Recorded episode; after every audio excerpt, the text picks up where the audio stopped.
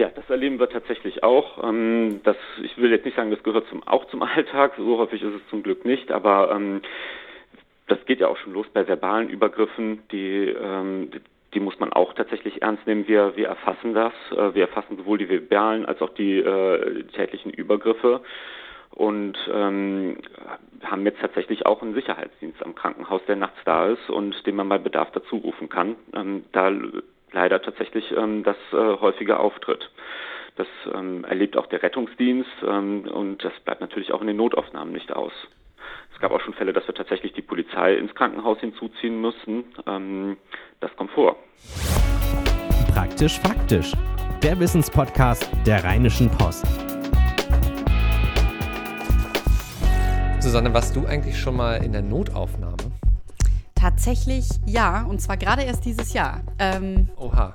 Ja, ja, es war tatsächlich nicht so schön, muss ich sagen. Ähm, ich war ja dieses Jahr tatsächlich äh, fünf Wochen krank und das Ganze ging los damit, dass ich, äh, es tat erstmal so, als wäre es eine normale Grippe.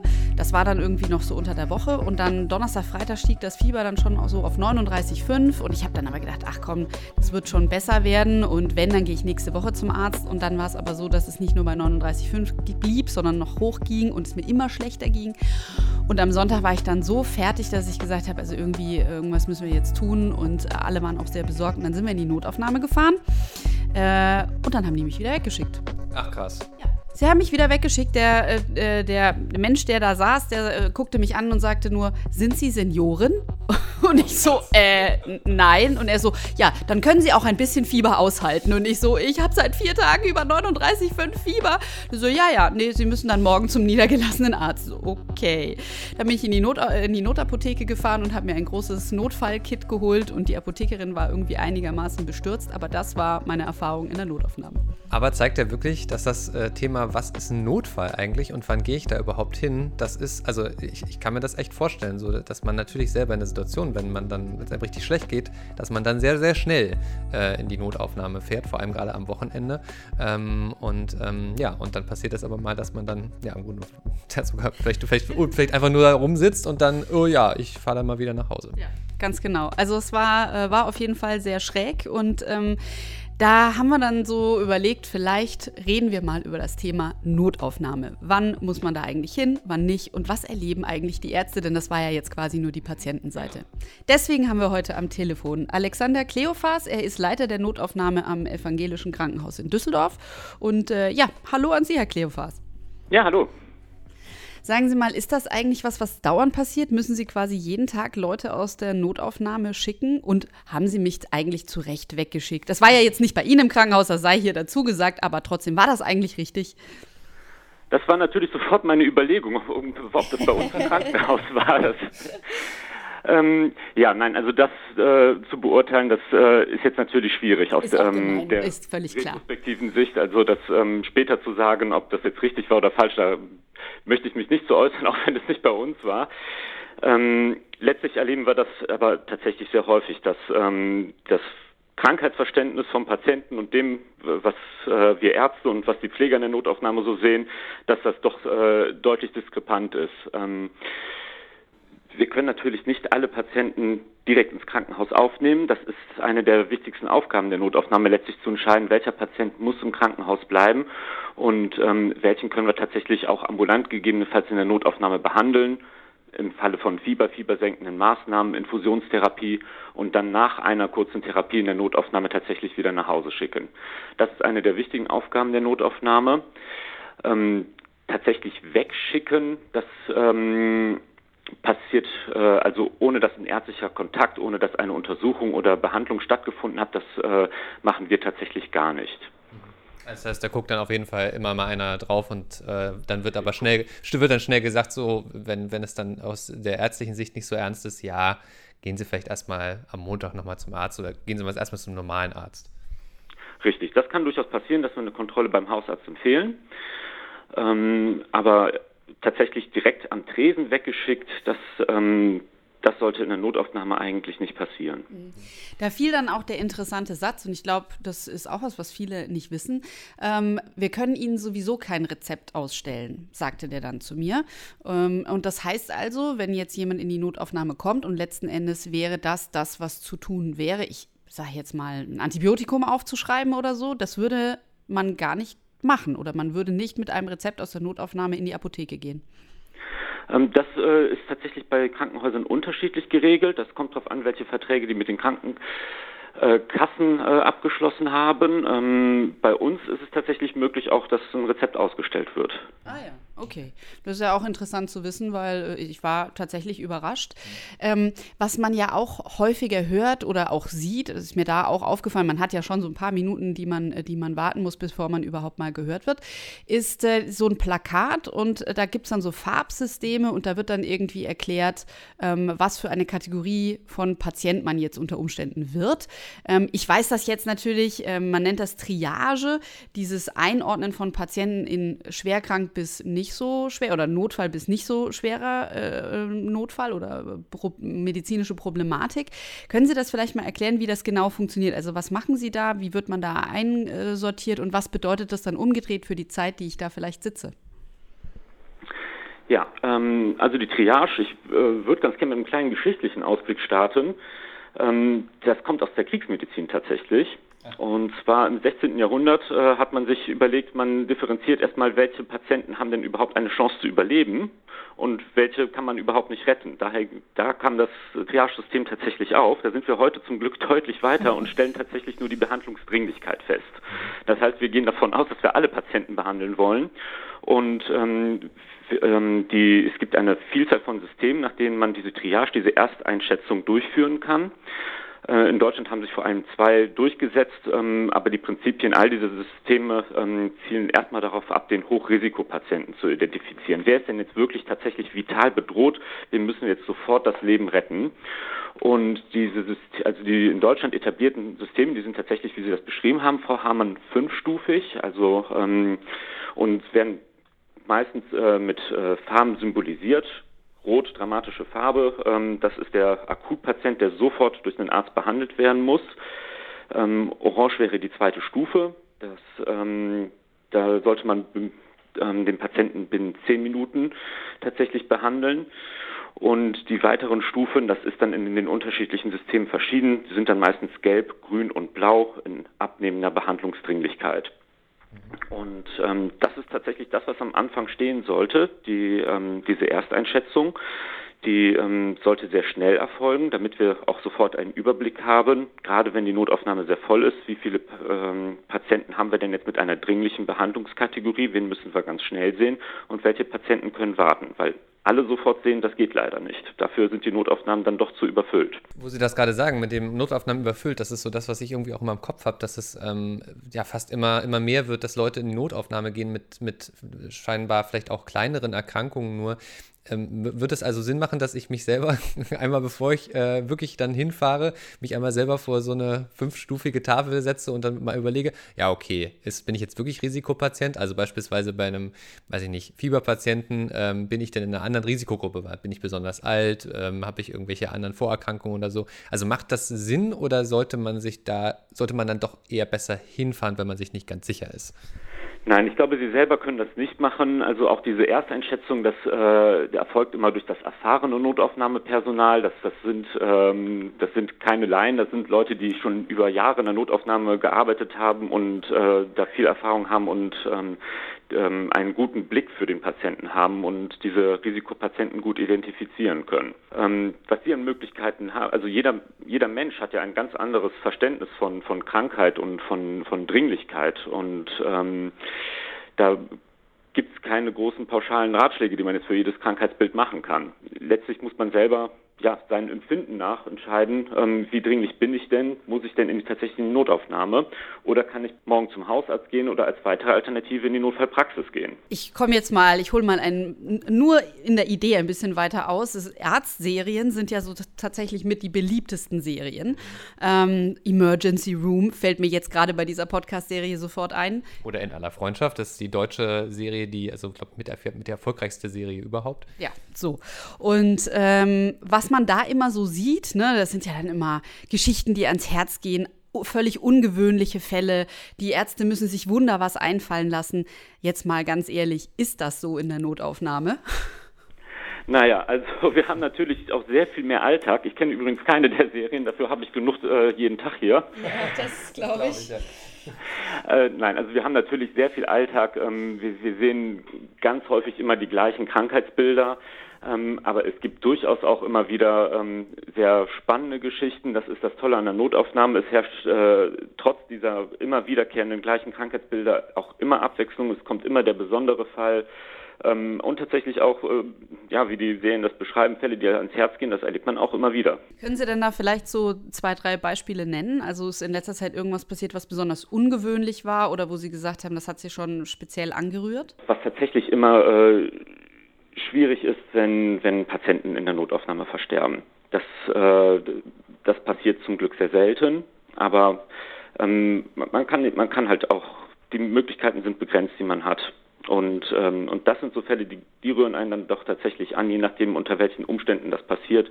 Und gerade wenn es jüngere Patienten sind, das, äh, das rührt einen dann tatsächlich schon ähm, häufig. Ähm, nach Unfällen zum Beispiel. Nach Unfällen oder bei ähm, ähm, also bei schwerer langer Krankheit, ähm, das, das sind so Sachen, die gehen einen dann schon doch eher an. Ähm, und äh, ja, auch bei Unfällen tatsächlich natürlich. Aber da, das ist tatsächlich selten, dass, ähm, dass äh, wir verunfallte Patienten äh, bei uns in der Notaufnahme haben, die wir nicht retten können. Dass ähm, da diese Patienten auch häufig dann doch auch zum ähm, Maximalversorger, sprich zur Uniklinik gehen. Die erreichen uns äh, nicht, die so schwer verletzt sind, dass sie tatsächlich versterben.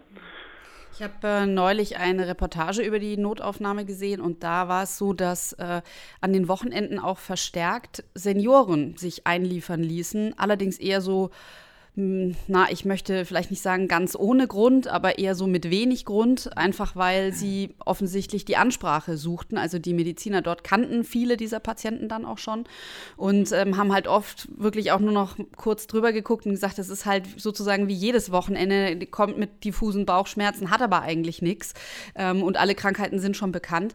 Kennen Sie das auch, dass äh, Senioren oder vielleicht auch andere Menschen einfach aus Einsamkeit sich in die Notaufnahme einliefern lassen? Nee, das äh, erleben wir tatsächlich eher weniger. Also ähm, aus, äh, also wir, nehmen immer gleich das Beschwerdebild ernst und ähm, und, und klären das äh, letztlich dann auf medizinischem Weg ab. Und ähm, das, das kann ich nicht bestätigen, dass ich das jetzt häufig erlebt hätte, dass die Leute tatsächlich aus Einsamkeit in die Notaufnahme gehen. Ähm, da gibt es sicherlich auch schönere Orte, in die man gehen, an die man gehen kann. Wie sieht denn eigentlich, Sie haben jetzt vorhin gesagt, ja, wir haben deutlich mehr Alltag. Ähm, so als Patient sieht man ja immer nur diese Türen, die sich öffnen und wieder schließen und Menschen in weißen Kitteln, die durch die Gegend rennen. Was bedeutet denn für Sie eigentlich Alltag in der Notaufnahme? Wie sieht das aus? Wie verbringen Sie Ihren Tag? Ähm, also ich habe das mit dem Alltag mehr darauf bezogen, dass wir immer wieder äh, die gleichen Krankheitsbilder sehen. Lungenentzündungen ähm, etc., Durchfallerkrankungen. Ähm, mein Alltag sieht ähm, meistens so aus, dass ähm, ich erstmal die äh, Aufnahmestation visitiere, also Patienten, die wir ähm, aufgenommen haben, ähm, frisch im Krankenhaus sind, die gucken wir uns auch nochmal genau an, schauen ähm, uns die, die Aufnahmen an und dann ist, geht der Morgen meistens relativ ruhig los. Dann wartet man so ein bisschen auf das, was da kommt und wir, wir erleben immer ganz äh, typische Tagesverläufe, dass es halt ab 11 Uhr losgeht, dass viele Patienten kommen und äh, zwischen 12 und äh, 5 Uhr ist es dann meistens richtig voll und gegen Nachmittag klingt es dann ähm, häufig ab. Das ist, das ist so, was wir ähm, sehr häufig sehen. Und ähm, ja, in dieser Zeit, in der viele Patienten da sind, da springt man natürlich ähm, sehr viel hin und her äh, von Zimmer zu Zimmer, führt die Untersuchungen durch, die Blutentnahmen, ähm, die, die Patientenversorgung und trifft die Entscheidungen. Wer muss bleiben? Ähm, wen, wen können wir guten Gewissens nach Hause lassen? Ganz viel Arbeit in der Notaufnahme ist tatsächlich priorisieren. Also ähm, abschätzen, was ist dringlich, was muss ich jetzt zuerst machen, was hat vielleicht Zeit, äh, ein bisschen zu warten. Ähm, ein Bekannter, ähm, äh, der ist selber ähm, Notfallchirurg und äh, das ist dann manchmal ein bisschen, wenn er so, weiß nicht, äh, wenn man sich trifft und der dann so, so ein bisschen erzählt, ist es mal ein bisschen gruselig fast, wenn er dann so mit voller Freude davon erzählt, wie er wieder irgendwo was aufgesägt und zugenäht und keine Ahnung was gemacht hat. Und ähm, gleichzeitig ist das aber auch äh, immer dann, wenn er das so erzählt, merke ich so, ja, das ist halt ein sehr, sehr naja, also wirklich ein Beruf, wo man einen Unterschied macht, ja, wo man äh, wirklich jeden Tag äh, Leben rettet. Jetzt sind Sie selber nicht Chirurg, aber Sie sagen ja schon so, dass es gerade dieses äh, immer so durchpriorisieren und so, was ist jetzt gerade ganz besonders wichtig. Ist das auch so der, naja, der Reiz, den das für Sie als Mediziner ausmacht, diesen Job zu machen? Weil es ist ja schon eine bewusste Entscheidung, ähm, in die Notfall Notfallaufnahme zu gehen. Ja, ähm, auf jeden Fall. Ähm, man kann tatsächlich auch als Nicht-Chirurg Leben retten. Das ist ähm, äh, das, das macht großen Spaß, auf jeden Fall. Das, ähm, ich, ich sehe dann großen Reiz, ähm, so eine Akutversorgung äh, zu machen. Ähm, und ähm, ich will jetzt nicht sagen, man freut sich über den schwerkranken Patienten, aber bei dem kann man tatsächlich äh, den Unterschied bewirken. Und, und das ist das, wofür wir da sind. Die ähm, äh, weniger dringlichen Sachen, ähm, Patienten, die schnell aufgenommen werden müssen, aber eigentlich jetzt kein akuter Notfall äh, sind, der, der jetzt zu diesem Zeitpunkt in Notaufnahme ähm, äh, sein müsste. Das gehört dazu. Das gehört zum Alltag und die nehmen wir ernst und äh, behandeln auch gerne. Ähm, aber so diese richtig kritischen Patienten, die auch in unsere Ersteinschätzungskategorien Rot und Orange ähm, fallen, ähm, die, die schwer krank sind, einen Herzinfarkt hatten, einen, einen schweren Verkehrsunfall hatten, ähm, da, dafür sind wir da. Das ist eigentlich unser Verständnis, dass wir die sehr gerne versorgen wollen. Mhm. Muss man ja häufig auch anders machen. Also ich war mal in so einem äh, Seminar für, ja, in Anführungszeichen Terrormedizin. Da ging es eben darum, wie gehen eigentlich Notfallchirurgen damit um, wenn irgendwo eine Bombe explodiert, weil das Verletzungen sind, die wir ja heutzutage oder Mediziner heutzutage eigentlich kaum mehr sehen. Ähm, Explosionsverletzungen und sowas. Äh, und da ging es dann eben auch darum, dass, und darüber hatte ich noch nie so nachgedacht, dass Notfallmediziner eben vielleicht auch viel gröber behandeln müssen, viel schnellere Quickfixe finden müssen, als das jetzt eben der Chirurg ausgeruht in einer äh, weiß ich nicht, achtstündigen Operationen so tun muss, weil es darum geht, die Patienten jetzt irgendwie einfach stabil ins Krankenhaus zu bringen. Ja, da gibt es tatsächlich äh, Konzepte in der Chirurgie, betrifft jetzt weniger äh, in dem Fall die Notaufnahme, sondern tatsächlich dann die, die Not-OPs, die dann durchgeführt werden. Auch das ist ein Konzept, das letztlich aus, ähm, ja, aus Kriegseinsätzen kommt, dass ähm, man ähm, quasi die Gesamtheit der verletzten Menschen sehen muss und nicht mehr den einzelnen Patienten. Und in so einer Situation, wir nennen das Ganze ähm, MANF, Massenanfall von Verletzten, ähm, dass man dann die Individualmedizin ähm, in den Hintergrund stellen muss und nicht mehr für den einzelnen Patienten das äh, möglichst Beste rausholt, sondern sagen muss, okay, ich mache jetzt die Eingriffe, die dem Patienten das Leben retten und dann kommt der nächste dran. Die Situation, die wünscht man sich nicht. Ja. Das kann ich Ihnen sagen. Ja. Die, die ähm, gab es jetzt auch zum Glück ähm, in Düsseldorf sehr lange nicht. Also ich habe noch keine erlebt, dass ich äh, tatsächlich in der Situation war zu sagen, jetzt kann ich den Patienten nicht optimal behandeln, weil sonst, sonst ist der nächste dran. Ähm, eine andere Sache, die man ja auch ähm, immer wieder hört, und ich war tatsächlich auch schon mal undercover im Einsatz, bin hier ähm, in NRW zu verschiedenen Notaufnahmen gefahren und habe geguckt, ob ich solche Dinge erlebe, ähm, ist, dass äh, medizinisches Personal angegriffen wird, zumindest äh, angepöbelt wird wird oder vielleicht eben sogar richtig mit tätlichem Übergriff. Ähm, und wie gesagt, also ich war in verschiedenen Notaufnahmen, äh, da habe ich nichts gesehen, war aber jeweils auch immer nur ein einziges Mal da, habe aber mit einigen Medizinern telefoniert, die gesagt haben, ähm, dass äh, viele Angst haben. Und es gab ja auch so eine Phase, da gab es also ja tatsächlich mehrere Übergriffe. Haben Sie sowas schon mal erlebt bei sich in der Klinik oder vielleicht auch in einer anderen Klinik? Äh, und, äh, und wie gehen Sie damit um? Gibt es vielleicht sogar Konzepte inzwischen am EVK?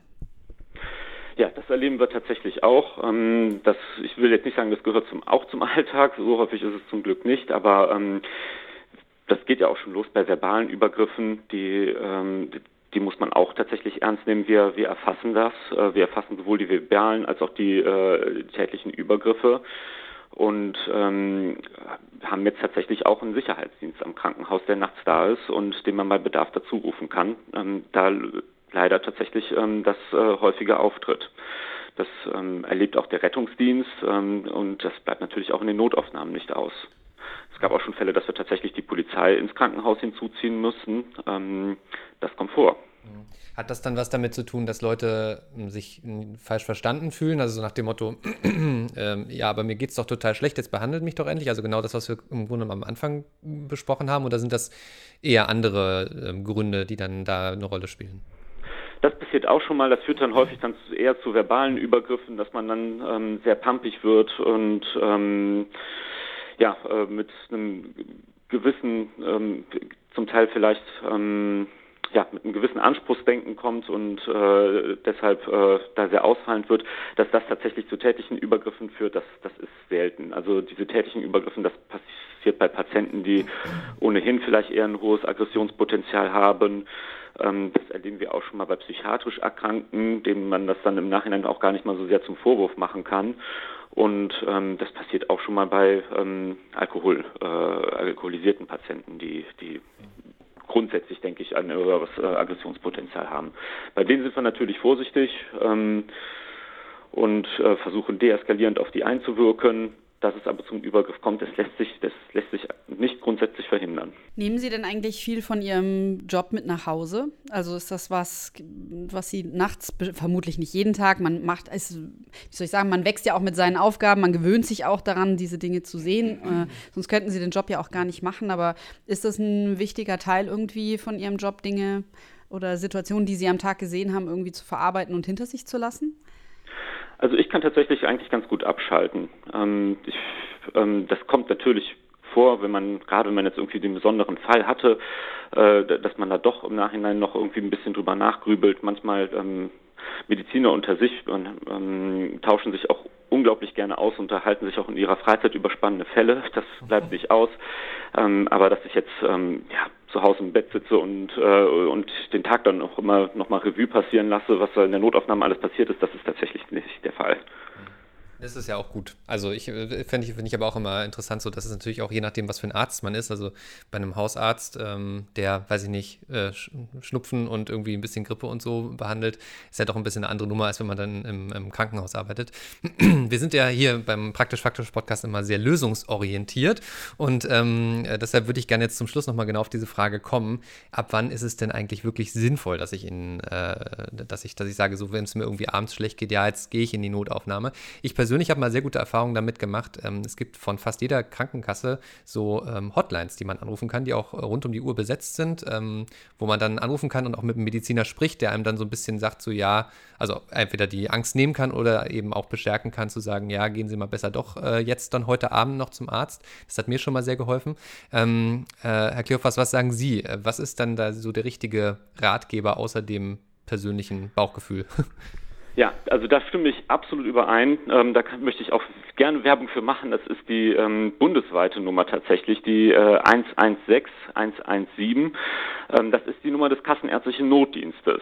Ähm, da kann man tatsächlich, wenn man Allgemeinbeschwerden hat, sage ich, anrufen und äh, erfährt eine medizinische Beratung, ähm, erfährt, wo man vielleicht auch äh, hingehen kann, wenn der Hausarzt nicht offen hat. Ähm, es gibt Notfallpraxen in ähm, äh, eigentlich jedem, in jeder Stadt, ähm, die äh, unabhängig von der Notaufnahme fungieren. Das sind dann keine Einrichtungen des Krankenhauses, sondern quasi die Vertretung der Hausärzte. Die gibt es äh, eigentlich auch rund um die Uhr.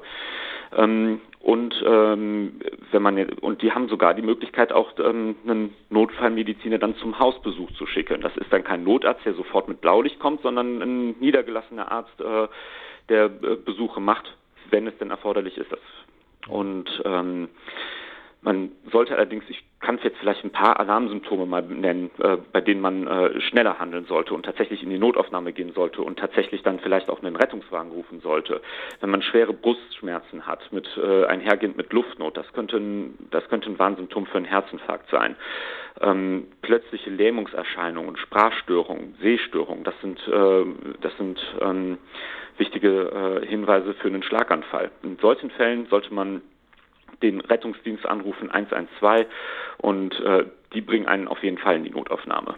Wie ist das denn, das noch als letzte Nachfrage mit so, ähm, der, man nennt es ja, glaube ich, unter Medizinern Fleischwunden, ja, also angenommen, ich weiß nicht, schneid mir mit einem Messer in den Finger, ja. Und dann, und, Schnitt in der Küche. Genau, und das, und das blutet ganz doll, so. Ja. Ist das dann auch schon ein Grund, wo ich dann besser in die Notaufnahme fahre oder, äh, weiß ich nicht, lege ich lieber äh, selber einen Verband an und warte erstmal. Also klar, wenn der Finger ab ist, dann sollte ich auf jeden Fall fahren, das ist klar. Aber quasi ab welchem Grad der Schnittverletzung äh, ist das denn sinnvoll?